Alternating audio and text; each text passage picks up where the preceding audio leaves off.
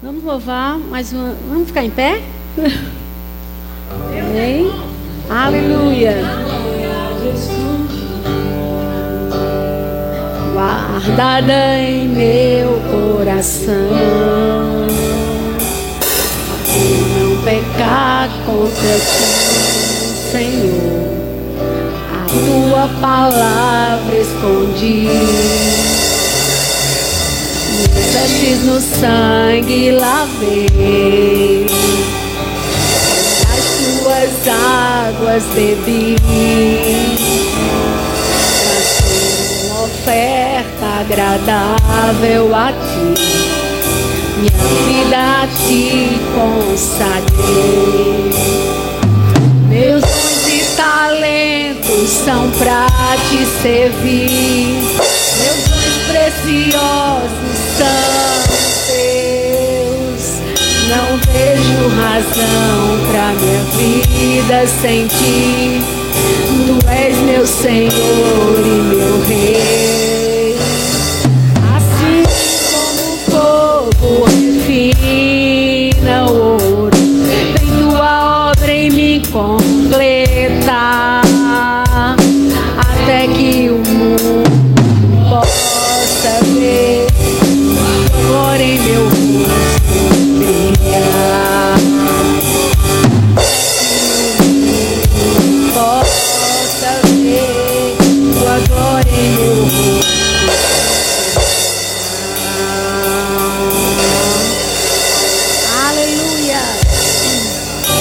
Aleluia. Aleluia, Pai. Graças te damos, Senhor, por essa manhã. Tá ligado aqui? Estão me ouvindo? Amém. Pai, graças te damos por essa oportunidade, Senhor. Graças te damos pelo Espírito Santo, que é o nosso mestre, o nosso guia, o nosso ajudador, aquele que está conosco. E Pai, eu te agradeço pela palavra que será ministrada, por cada coração pronto para receber, pela honra e a oportunidade de estar aqui, Senhor. Eu te dou graças por essa igreja, por essa família e tudo quanto você vai nos proporcionar hoje para a tua glória e louvor do teu nome. Amém e amém.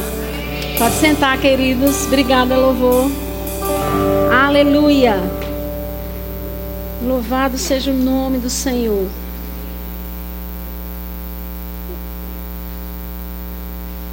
Abre lá em Efésios, capítulo 1.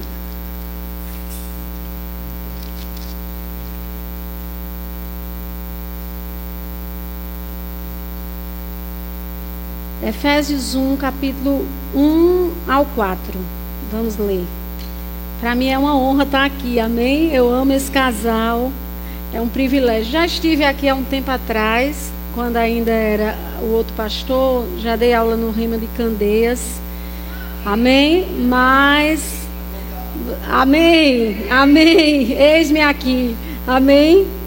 Mas irmãos, a gente tem, cada um de nós tem um propósito. Amém? Nós vamos falar um pouco, a palavra que Deus colocou no meu coração foi sobre chamado e propósito.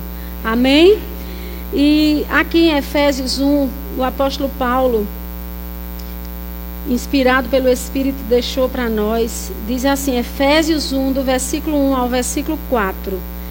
Eu, a minha versão é na nova tradução na linguagem de hoje. Pode ser um pouquinho diferente, amém? Mas diz assim: Eu, Paulo, apóstolo de Cristo Jesus, pela vontade de Deus, escreva essa carta ao povo de Deus da cidade de Éfeso, o povo que é fiel por estar unido com Cristo Jesus. Que a graça e a paz de Deus, o nosso Pai e do Senhor Jesus Cristo estejam com vocês. Agradeçamos ao Deus e Pai do nosso Senhor Jesus Cristo, pois Ele nos tem abençoado por estarmos unidos com Cristo, dando-nos todos os dons espirituais do mundo celestial. Antes da criação do mundo, Deus já nos havia escolhido para sermos dele por meio da nossa união com Cristo, a fim de pertencermos somente a Deus e nos apresentarmos diante dele sem culpa.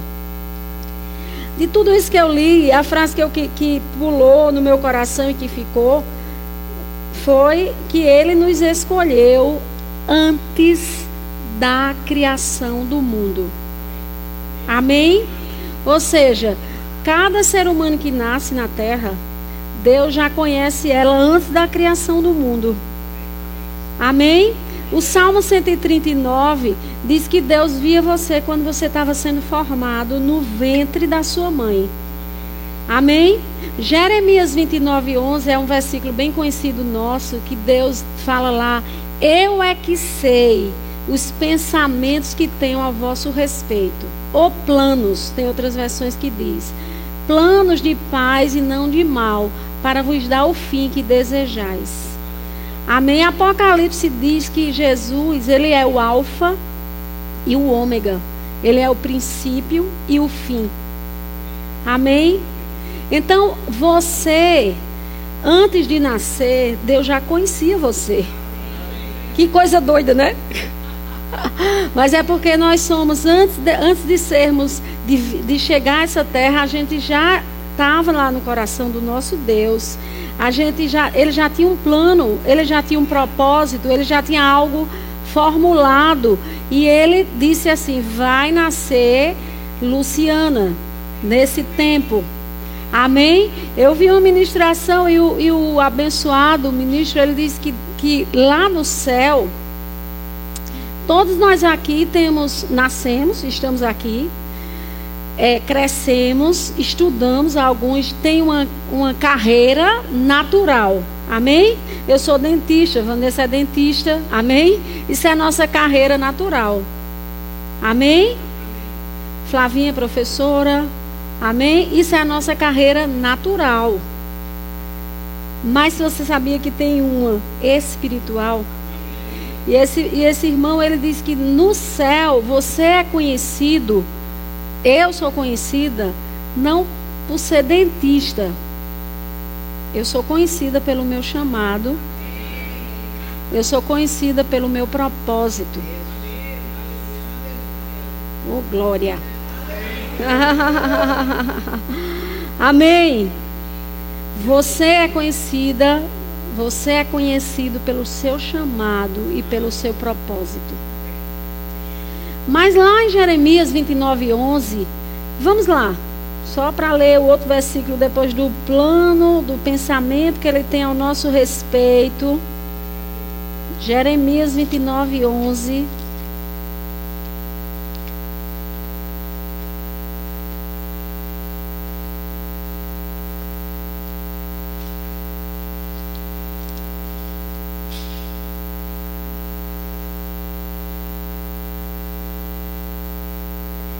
Jeremias 29, 11. Diz assim: Só eu conheço os planos que tenho para vocês: prosperidade, não desgraça e um futuro cheio de esperança. Sou eu, o Senhor, quem está falando. Versículo 12: Então vocês vão me chamar e orar a mim, e eu responderei. Vocês vão me procurar e me achar pois não me procurar com todo o coração. Sim, eu afirmo que vocês me encontrarão e que eu os levarei de volta à pátria. Aqui ele está falando com Israel, mas irmãos, no versículo 11 ele diz: Só eu conheço. Não é isso, Dalca? Só ele conhece. Então, quando, quando ele disse, no ano tal e tal, Dalca vai nascer, ele conheceu ela antes. E ele disse: Só eu conheço. Amém? Então você pode colocar o seu nome e só Deus conhece o plano, o propósito, o chamado, o que ele planejou para a sua vida. Só ele conhece. Aí no versículo 12 ele diz: Então vocês vão me procurar. Então como é que eu posso conhecer? Não é uma coisa, Deus não deixou assim bem claro o que você, o propósito e o chamado da sua vida, não foi. Amém? Não foi tão claro. Amém? Não, não ficou tão claro. Mas ele disse: eu conheço.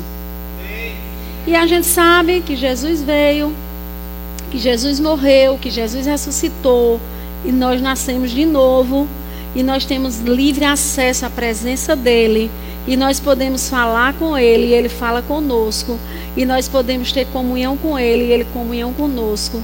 Amém? E nós podemos saber qual o plano, qual o propósito, qual o chamado, qual a nação Amém? Nós podemos saber. E, irmãos, é, meditando sobre propósito, meditando sobre chamado e sobre o livre-arbítrio, nós somos livres. Amém? E nós podemos ou não cumprir o propósito. E existem pessoas que morrem sem cumprir, não vão perder a salvação, mas morrem sem cumprir o propósito. Amém?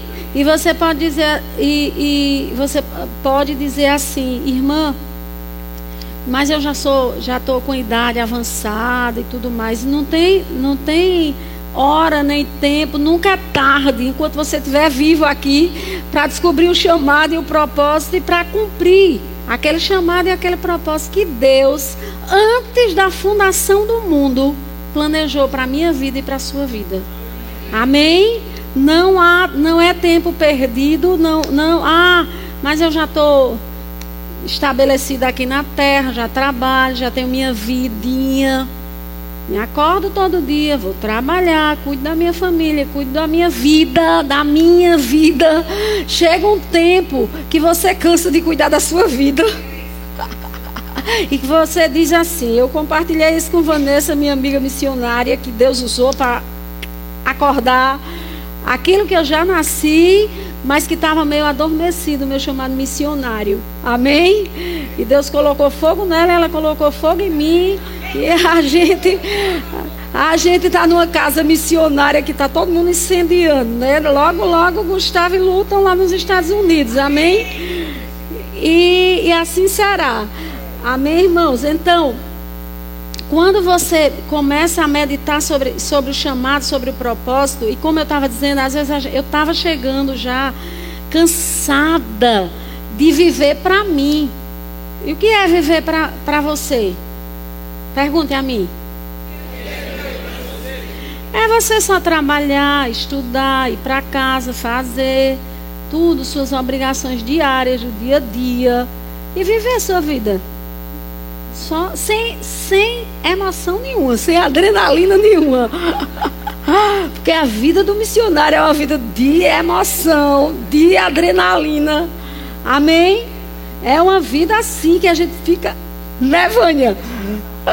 Deixa queimar. Vânia é uma missionária, né? Uma desbravadora. Conheço Vânia de longas datas. Amém? Então é assim, Dalca é assim. Você não consegue parar, você não consegue. Depois que você vai, você não quer mais deixar de ir. E, e você não pensa mais em nada, em nada. E sabe, quando você começa a viver o propósito para o qual você nasceu, eu não estou dizendo que todo mundo vai. Amém? Mas deixa eu te dizer, muitos vão. Há profecias acerca da nossa nação que é um celeiro de missionários. Então muitos vão. Mas quem, quem não for, missões você faz indo aqui, orando, contribuindo e evangelizando e fazendo missões. Irmãos, tudo na sua vida. Seja a profissão que você tem, seja o trabalho que você tem, a porta que Deus lhe deu nessa terra aqui para você trabalhar, tudo deve girar em torno do propósito. Amém? Para que eu estou fazendo isso? Até as nossas escolhas, elas devem ser de acordo com o nosso chamado, com o nosso propósito. Eu sabia que eu era missionária, mas não tinha certeza, estava meio assim. Mas é, uma vez eu, eu, já compartilhei com algumas amigas, é, eu ainda nem era nascida de novo ainda, eu estava só frequentando a igreja batista, eu me converti na igreja batista. E eu estava lá e foi um grupo da Jocum. É, e eles foi um culto de missões e a Jocum estava lá e apresentou uma peça. E no final eles perguntaram: quem tem o chamado para ir? E eu quase me levantava do banco. e eu querendo sair. E eu, eu não era nascida de novo ainda. Eu ainda não tinha me convertido. Eu ainda não tinha levantado a mão para Jesus. Mas antes da fundação do mundo, Deus sonhou com você e Deus colocou um plano e um propósito no seu coração. E às vezes a gente gasta muito tempo para descobrir isso. E às vezes a gente é, passa, passa o tempo, passa o tempo, mas ainda há tempo. Amém? Diga, ainda há tempo para mim. Amém? Ainda há tempo. Ainda há tempo. Nós cantamos um louvor que ele ia ficar alegre. Ao, Isaías diz: ao ver o fruto do seu penoso trabalho. Diga, eu sou fruto do penoso trabalho de Jesus. E todas as vidas são frutos. Todas as nações, os povos, todas as pessoas, elas têm um valor, têm um plano e um propósito para Deus. Amém? E o plano e o propósito eterno de Deus, o, o propósito coletivo, a gente pode dizer assim, é que todos sejam seus filhos. A Bíblia diz que o desejo dele é que todo homem seja salvo e chegue ao pleno conhecimento da verdade. Amém? Então, diga: Deus não desistiu de mim. Amém? E você pode pensar, mas eu não tenho chamado para ir, como eu já falei, você tem chamado, tem pessoas que têm chamado para interceder pelos missionários. Amém? Tem pessoas que têm chamados para fazer missões onde está, no trabalho, em casa, na escola, por onde passa. Tem pessoas que têm chamado para investir em missões de maneira poderosa. Amém? E tem pessoas que vão, são aqueles que vão. Amém? São aqueles que vão. Apesar de que o missionário que vai, ele também tem chamado para orar, ele tem chamado para investir, que às vezes antes da gente ir, o nosso dinheiro vai. Amém? Amém? As nossas orações chegam lá, às vezes, antes de nós. Amém, irmãos? E Deus, Ele, ele conhece você, é, conhece a sua história de vida. Amém? Conhece onde o, o país que você nasceu, a família que você nasceu, a história que você viveu. Isso, Ele não desistiu do plano e do propósito. Não importa como você nasceu, onde você caiu. Amém? O importante é que você caiu nessa terra e você veio com um propósito. E irmãos, uma vida sem propósito, sem você entender ou sem você buscar, é uma vida chata. É uma vida cansativa. É uma vida que não tem assim. É, é, você pode ter tudo, naturalmente falando. Você pode ser realizado profissionalmente. Sua família está tudo bem você está prosperando de vento em popa, está tudo em paz, tudo bem, vai tudo bem de verdade, tudo numa boa, mas algo está faltando se você não sabe o propósito para o qual você nasceu. Se você não entende o propósito, se você não busca, se você não deseja saber o propósito para o qual você nasceu. Amém? 1 Coríntios 1, nós vamos falar um pouquinho sobre. Jesus é o nosso exemplo, amém? É, ele é assim, o cara, o top. Mas vamos falar do apóstolo Paulo, que também, meu Deus, que missionário. 1 Coríntios 1,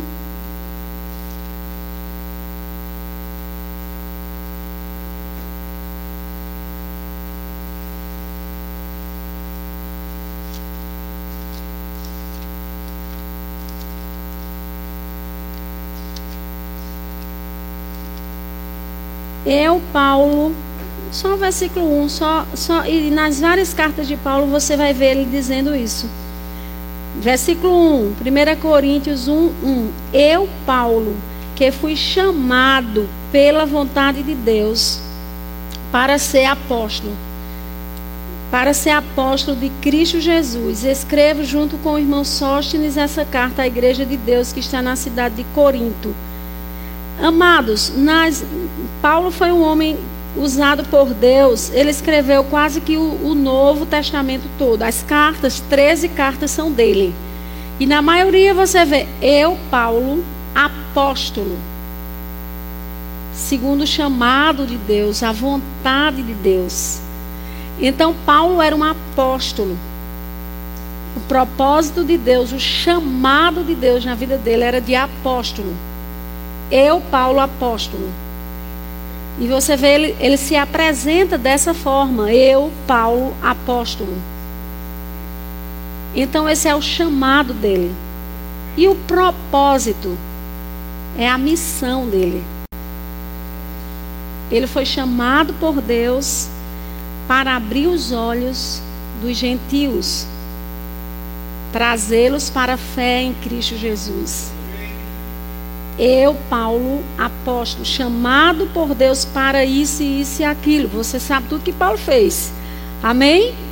Então você, você, você diz o seu nome. Eu, meu, sou Luciana. Eu, Luciana. Missionária. Chamada por Deus para fazer isso e aquilo. Professora do Rema. Amém? Até quando Deus permitir, porque vai chegar um tempo que eu não vou mais ensinar no rema, porque eu vou estar nas nações. Amém? Amém?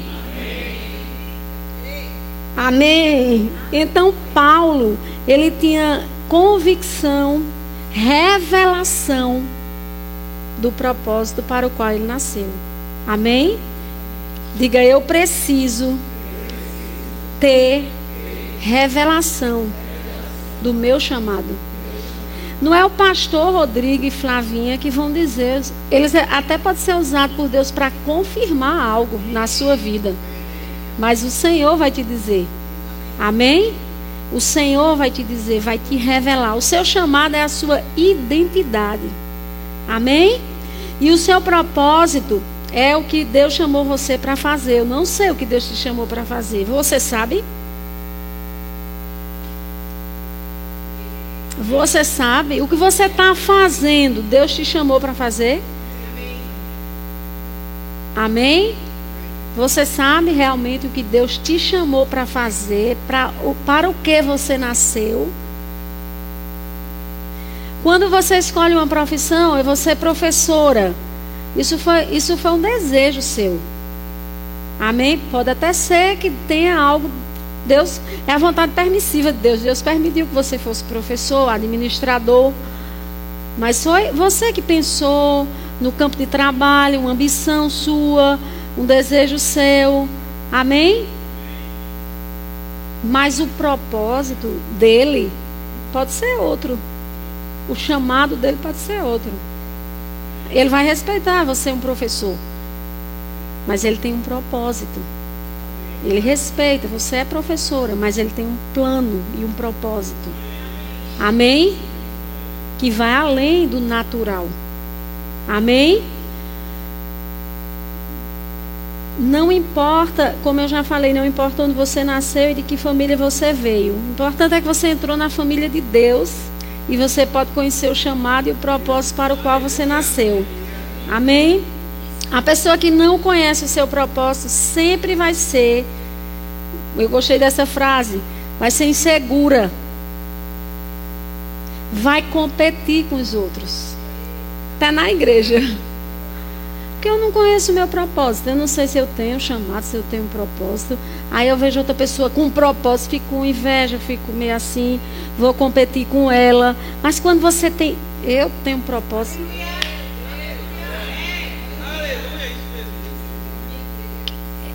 Eu tenho um propósito, o resto. Amém? Mas eu sei porque eu vim. E, e, o que é que eu vou fazer e por que eu estou aqui. Então você passa a ser uma pessoa segura. Amém? Quantos jovens nós vemos no mundo sem, sem propósito? E termina entrando em drogas, tentando preencher, sem propósito. A primeira coisa para encontrar o propósito é encontrar Jesus, amém? Mas não para por aí, nasci de novo só não. É uma caminhada. Porque, como eu já disse, o propósito não é claro assim que a gente nasce, assim que a gente se converte, não. Às vezes, às vezes a gente nem acredita, a gente não vê nada. Quem tem que, Deus tem que usar uma pessoa para ver na gente alguma coisa, porque se dependesse de nós, a gente não saía do lugar. Eu posso falar por mim, não sei por você. Vânia disse eu também. porque é de personalidade. Eu, quando fui chamada para ensinar no Rema, se não fosse sobrenatural, eu não dizia sim. Porque às vezes os alunos terminam o centro de treinamento e pensam assim: eu tenho um chamado, eu sou isso, eu sou aquilo, eu sou profeta, eu sou evangelista, eu sou mestre, eu sou isso, eu sou mestre, eu vou ensinar. Eu não via nada. E eu dizia assim: eu ensinar? Se não fosse sobrenatural, eu não tinha dito sim. Foi sobrenatural, amém?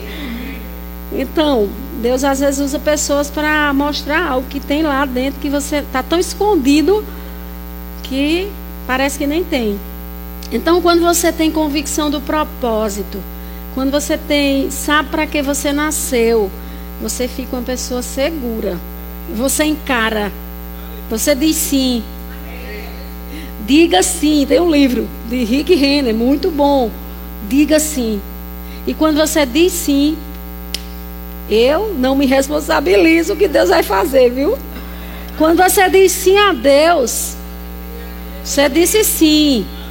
Aí Deus vai pegar você. Aí vai virar, vai remover, vai fazer, vai rasgar, vai, vai botar você no prumo, ajustar o que precisa ser ajustado, só porque você disse sim. Amém? Eu digo sim. Quem diz sim? Amém. Quando você está fora do seu propósito, ah, já disse isso, você pode ter tudo, mas sempre vai faltar alguma coisa. Amém? O propósito é a intenção original pelo qual alguma coisa foi criada ou alguma pessoa foi criada. É a intenção original. Amém?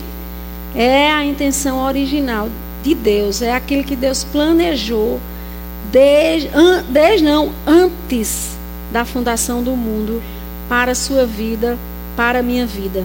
Amém? E quando o apóstolo Paulo, quando ele disse sim, eu estava lendo um pouco sobre ele, irmãos, quando ele disse sim ao chamado de Deus, ao propósito para o qual ele nasceu, eu acho que Paulo nem sabia o que estava esperando ele lá na frente.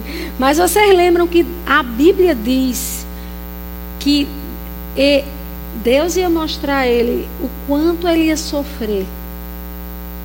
Mas é uma coisa louca, porque quando você sofre pelo Evangelho, é um sofrimento, é, um, é uma coisa boa. Eu não sei não que do, coisa louca. É uma coisa boa. Ah, se você estudar direitinho sobre a vida de Paulo, você vai ver lá em 2 Coríntios 11. Vamos só ler lá. 2 Coríntios 11. Eu estou terminando. Eu nem sei a meu, meu tempo, pastor. Nem me disseram. me dê um toque aí. Certo. Ah, tá. Vi agora. 2 Coríntios 11. Não, peraí, perdão. Acho que não é 11, é 1. Deixa eu conferir. certo?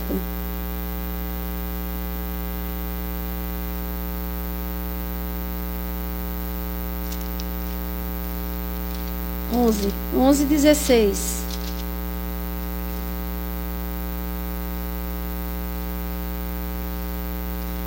Vers, é, capítulo 11, 2 Coríntios 11, versículo 16.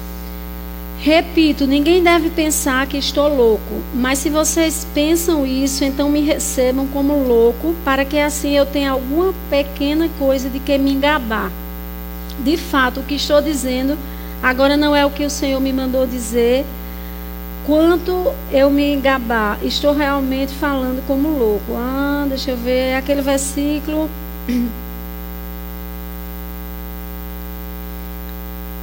Eu acho que eu me perdi na referência. Ah, não, me perdi não. É porque é mais lá na frente. quando ele fala em, em prisões, mas se os outros se atrevem a se gabar, de, versículo 22. Eles são hebreus, eu também sou. Eles são israelitas, eu também sou. Eles são descendentes de Abraão, eu também sou. Eles são servos de Cristo, mas eu sou um servo melhor do que eles, a minha essa versão. Embora ao dizer isso eu esteja falando como se fosse louco, pois eu tenho trabalhado mais do que eles e tenho estado mais vezes na cadeia. Tenho sido chicoteado muito mais do que eles e muitas vezes estive em perigo de morte. E ele continua listando uma lista tenebrosa. Amém. E eu estudei um pouquinho, li um pouquinho sobre sobre cada coisa que Paulo passou. É, e só resumindo, ele foi, ele recebeu açoites 39 vezes, 40 menos 1, 39 vezes, porque no, os judeus, é, a maneira de torturar, eles não torturavam 40 vezes, não davam 40 chicotadas, porque era muito humilhante para aquele que estava sendo torturado. Então dava 39, menos uma só. Só que esse, esse chicote, que eu, eu não tinha lido isso, não sabia ainda de, da vida de Paulo, era, era como que Jesus foi açoitado. Ele tinha nas pontas aqueles ossos, aqueles vidros. Então, quando eles batiam nas costas do que ia ser torturado, rasgava as costas. E eles deixavam geralmente o prisioneiro, o que ia ser torturado, de costas e nu, depois na frente, e chicoteavam ele. Três vezes Paulo disse que foi chicoteado. E quando ele diz que foi fustigado por varas, vocês vão procurar na versão de vocês, porque a minha, essa minha versão aqui é nova, eu comprei, por isso que eu estou meio perdida para achar as referências. Então você, vocês sabem disso, está escrito que ele foi fustigado por varas. For, for, eu achei assim chocante, porque foram, foram nos pés dele. Fustigar com varas, prendia o prisioneiro, o, o que ia torturar, e, e pendurava os pés e batia nos pés com as varas, até, que, até romper os ligamentos, até estraçalhar os pés. Paulo foi fustigado por varas. E, e, e, e, incrível é que ele, ele andava. Amém? incrível é que ele não tinha doença. Ele tinha as marcas. Mas se no natural falando, ele, ele era para ser aleijado. Nem andar. Ele, ele tinha as marcas. E o autor do livro que eu estudei sobre a vida de Paulo, ele diz o seguinte, que Paulo ele provou o poder da ressurreição. Que ele, por isso que ele esquecendo-me das coisas que para trás ficam, prossigo para o alvo. E o que ele queria era conhecê-lo e conhecer o poder da sua ressurreição. Porque ele conheceu no corpo dele o poder da ressurreição. E ele chegou a ser morto, ele foi apedrejado. E, nesse, e, ne, e essas pedras, quando eles jogavam, pastor, o livro diz que jogavam na cabeça. Até esmagar a cabeça do, da pessoa que estava sendo apedrejada. E Paulo foi dado como morto. E os discípulos cercaram ele. E ele se levantou. E já estava lá em Derbe. Já estava lá em lista. E ele não parava. Irmãos, que vida! Eu você estudar mais sobre o apóstolo Paulo. Cada vez mais que eu leio, mais eu me apaixono, mais eu me admiro de, de como ele sofreu e de como ele venceu e de como ele se levantava. Toda vez, e o diabo, eu acho que perdeu, se ele tem cabelo, perdeu todos os cabelos com o apóstolo Paulo. E disse assim: Não, não acredito, não. Misericórdia, o diabo disse. esse eu não consigo matar esse homem. Eu não consigo parar essa pessoa. Eu não consigo. Eu torturei ele de todas as formas e de todas as maneiras. E eu não consigo parar ele. Aí quando chegou no final, ele simplesmente entregou lá a vida dele. Mas ele disse: cumpri a carreira. Guardei a fé. Fiz. Cumpri o meu propósito. Cumpri o meu chamado. Amém? Eu não desisti. E lendo a vida dele, às vezes a gente quer desistir por uma besteirinha de nada. Porque ficou magoado, porque doeu, porque isso, porque ninguém acreditou em mim, porque eu não tenho dinheiro. Porque está muito caro, porque o dólar está muito alto.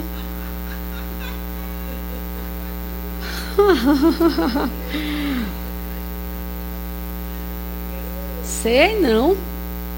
A gente precisa conhecer o Deus do apóstolo Paulo. A gente precisa conhecê-lo. O poder da ressurreição. Amém?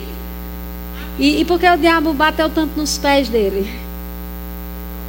Formosos são os pés dos que anunciam a paz. Olhe para os seus pés. Aleluia. Diga, eles não. Aleluia. o diabo quer prender, quer parar. Seja com problema na família, na igreja. Falta aquilo, falta aquilo. Diga, nada vai. Me parar. Diga nada.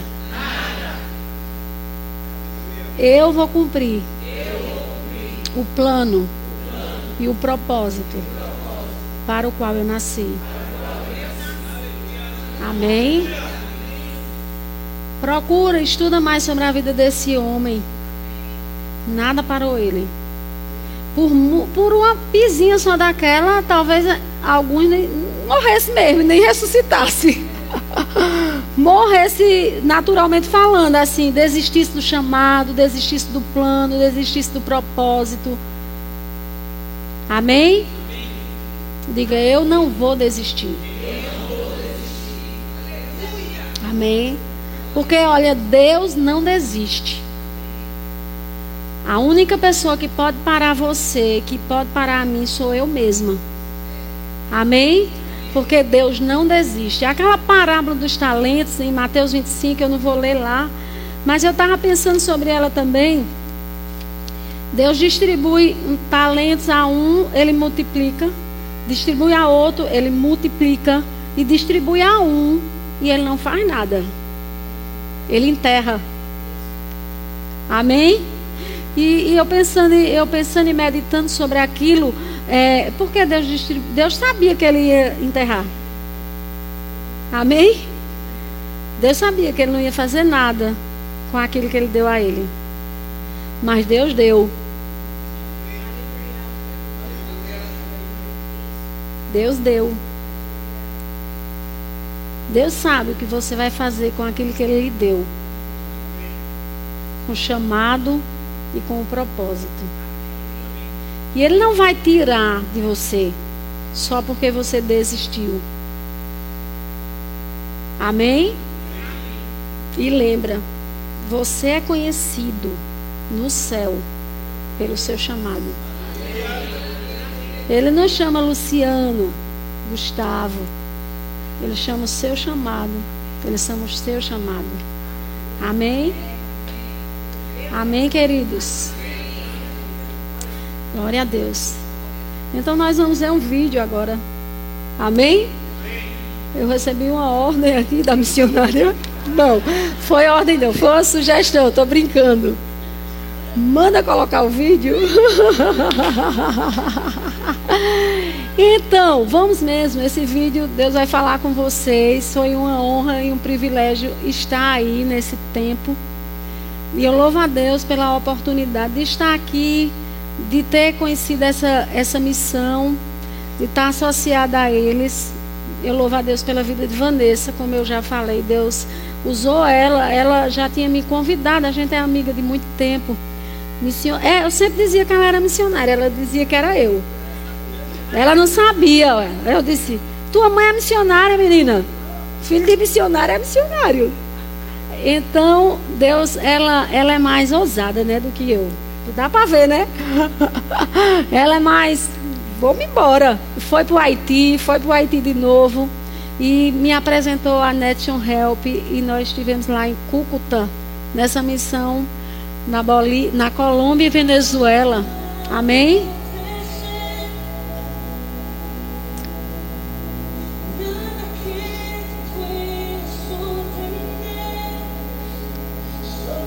Igreja colombiana. Ó, eu lá, Vanessa.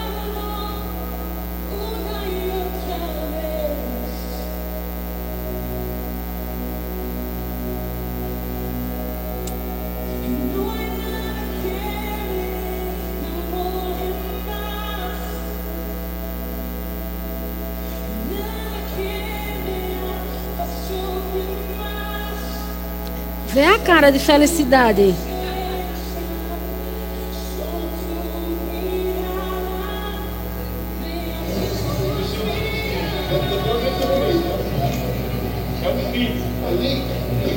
Esse é o pastor Léo da missão. Nós reconhecemos. O Senhor morreu e ressuscitou. Ele e ressuscitou. Pelos meus pecados, por meus pecados,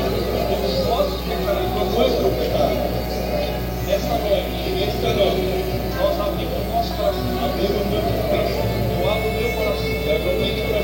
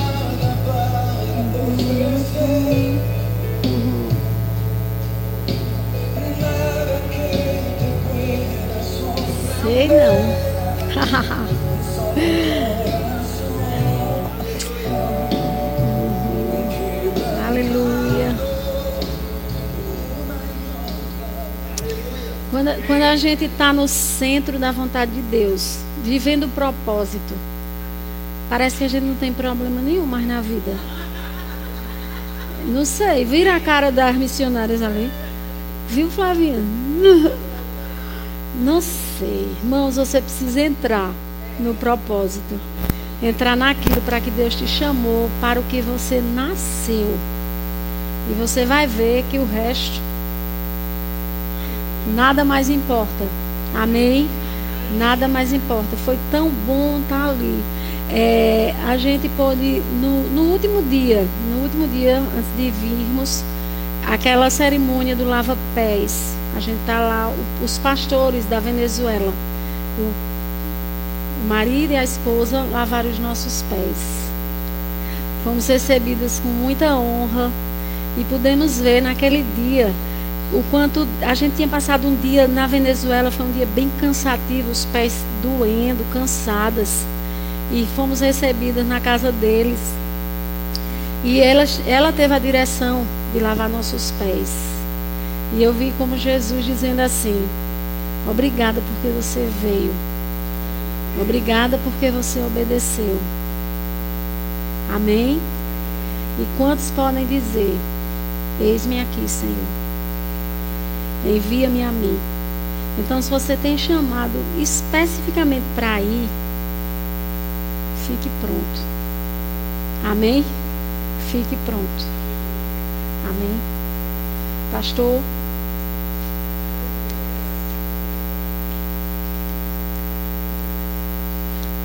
Vanessa.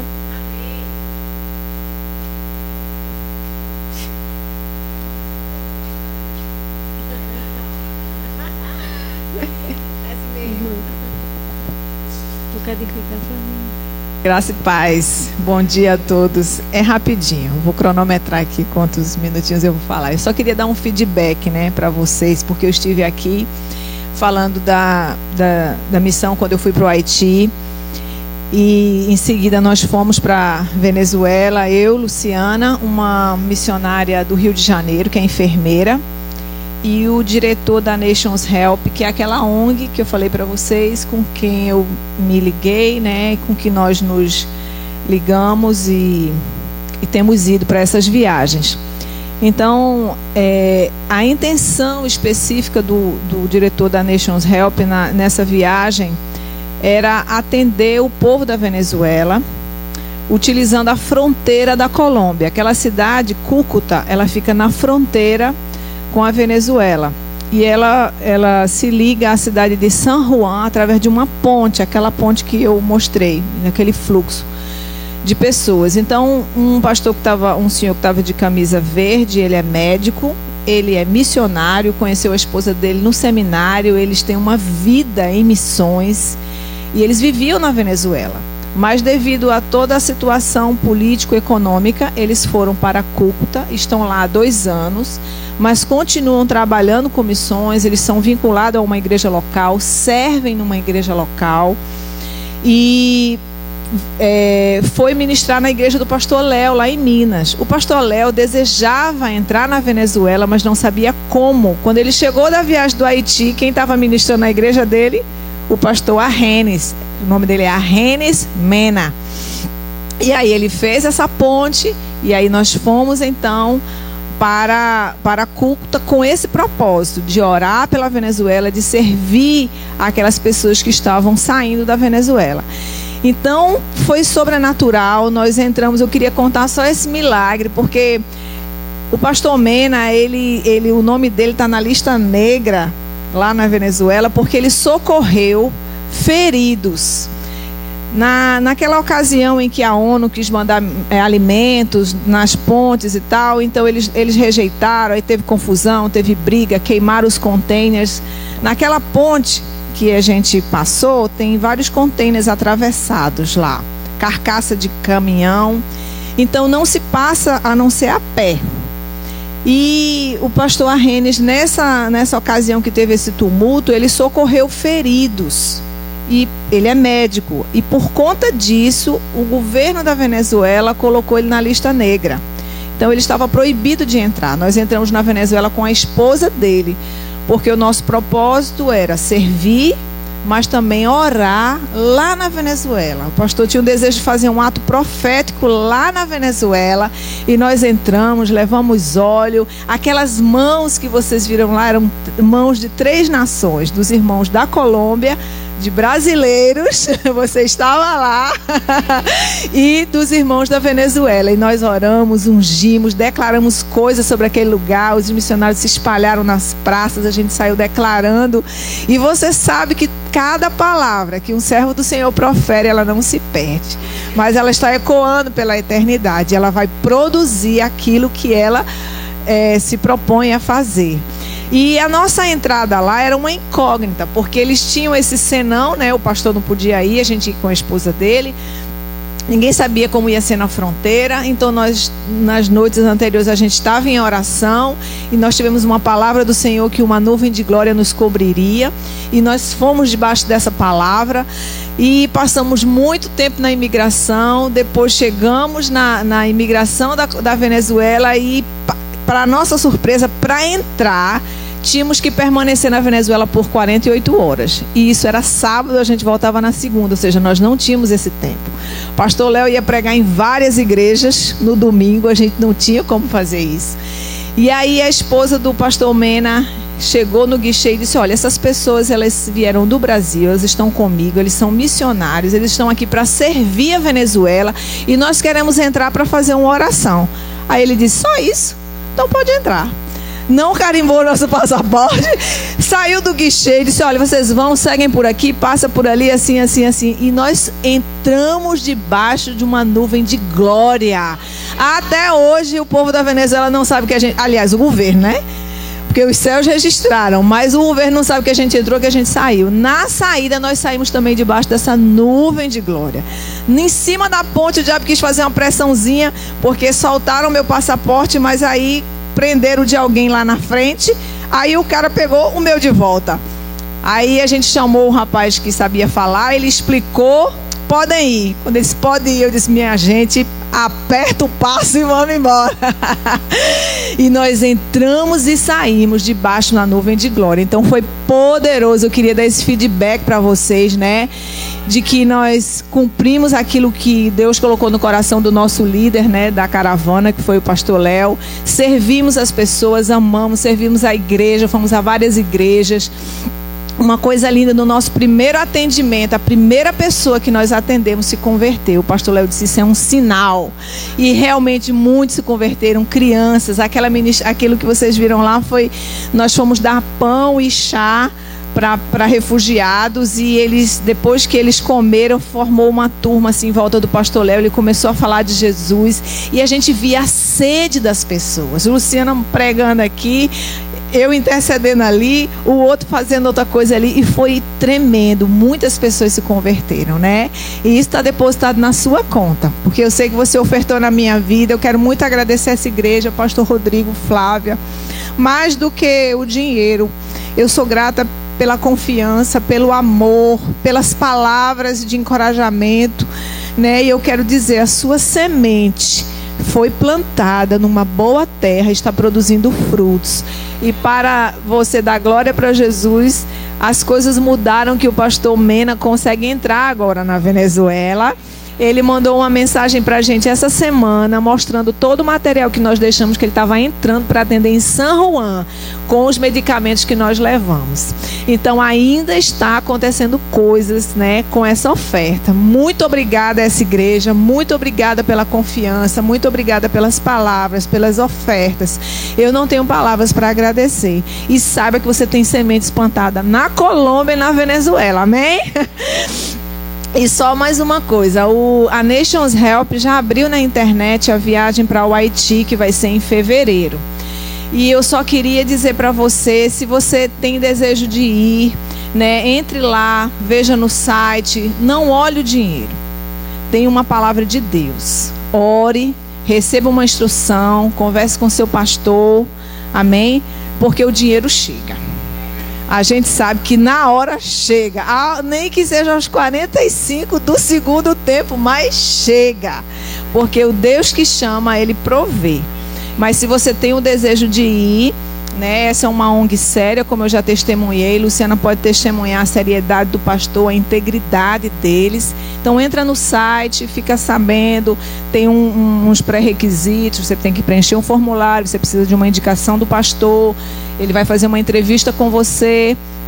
Mas se você tem o um desejo, entra. Amém? Se você quer, quer ter a sua primeira experiência fora, essa é uma ONG muito séria que vai ser muito proveitoso para vocês. Amém? Obrigada. O grupo de louvor, por favor. Aleluia. Você pode ficar um pouco de pé, esticar um pouco os ossos, os músculos. Glória a Deus. Aleluia. Amados, é, enquanto estávamos recebendo a ministração da irmã Luciana Monteiro sobre chamado e sobre propósito, você tem um chamado e você tem um propósito. Você precisa descobrir isso. É importante que você, é essencial que você passe a vida aqui na terra desfrutando daquilo que Deus planejou para você. O plano de Deus sempre é o plano melhor. E quando a irmã Vanessa traz as, um retorno de informações do que está acontecendo com as suas orações, com as suas ofertas como igreja, amados, é maravilhoso viver a vontade de Deus aqui na terra. Mas para que isso aconteça, é necessário que você tenha o próprio Deus habitando dentro do seu coração. Porque você não vai viver nenhuma gota, nenhum, nenhum percentual daquilo que Deus tem para a sua vida sem Ele estar habitando dentro do seu coração. Você vai estar tateando como num quarto escuro, querendo encontrar um caminho em meio a algumas coisas no chão, e você não vai saber muito por onde vai, e você vai sobreviver, mas você vai sobreviver aqui na terra, e não é isso que Deus quer para você. Deus não quer que você apenas sobreviva. Deus deseja que você desfrute a abundância dele, o sobrenatural, um relacionamento de intimidade, uma descoberta, uma aventura. A sua as suas emoções vão estar inclinadas de acordo com as circunstâncias, mas o teu espírito recriado, quando você aceita Jesus, vai ter um testemunho dos céus. E você saberá o que é que deve fazer, por onde deve ir, como é seguro viver na vontade de Deus. E eu gostaria de fazer dois convites. O primeiro deles, se você nunca confessou Jesus como Senhor da sua vida, reconhecendo que o sacrifício que ele fez não foi em vão. Não, ele não, não morreu porque mataram ele, não, ele se deu. Porque quando foram prender ele no jardim, perguntaram onde ele estava e ele falou quem ele era. Quando ele disse: Eu sou, aproximadamente 300 homens armados, aproximadamente uma elite que era utilizada para guardar muitas vezes locais de fortalezas, estavam ali para prender um homem, mas quando ele disse: Eu sou, caíram por terra. Ele tinha poder mas ele não usou o seu poder para ser liberto. Por quê? Porque ele escolheu obedecer a Deus e morrer por você e morrer por mim. Mas ele não ficou morto, ele ressuscitou. Para que nele pudéssemos ressuscitar também. Então, se você está aqui e nunca confessou Jesus como Senhor da sua vida, eu te convido hoje a você fazer um gesto, algo profético. Que gesto é esse? Um sinal com sua mão. O primeiro passo, amado, é um sinal com a mão, por quê? Porque muitas vezes estamos presos, opressão de timidez, opressão para ficar quieto, parado. E aí você faz o sinal com sua mão, aceitando a Jesus como Senhor da sua vida. E nós vamos orar com você e algo sobrenatural vai acontecer hoje. Porque hoje é dia de salvação. Então, se você está aqui nessa manhã e ainda não aceitou a Jesus como Senhor, quem é você? Faz um sinal. Recebe Ele como Senhor da tua vida. Quem é você? ou se você estava desviado dos caminhos do Senhor. Você nasceu de novo, você confessou Jesus como Senhor, mas por conta dos cuidados desta vida, você se afastou, deixou de congregar, deixou de se relacionar com Ele. E você deseja voltar para Jesus. É hoje. Você que deseja voltar para Jesus, faz um sinal com sua mão. Os céus estão contemplando esse momento. Aleluia. Aleluia. Aleluia. Aleluia. Você pode sentar. Eu vou pedir que o grupo de louvor continue.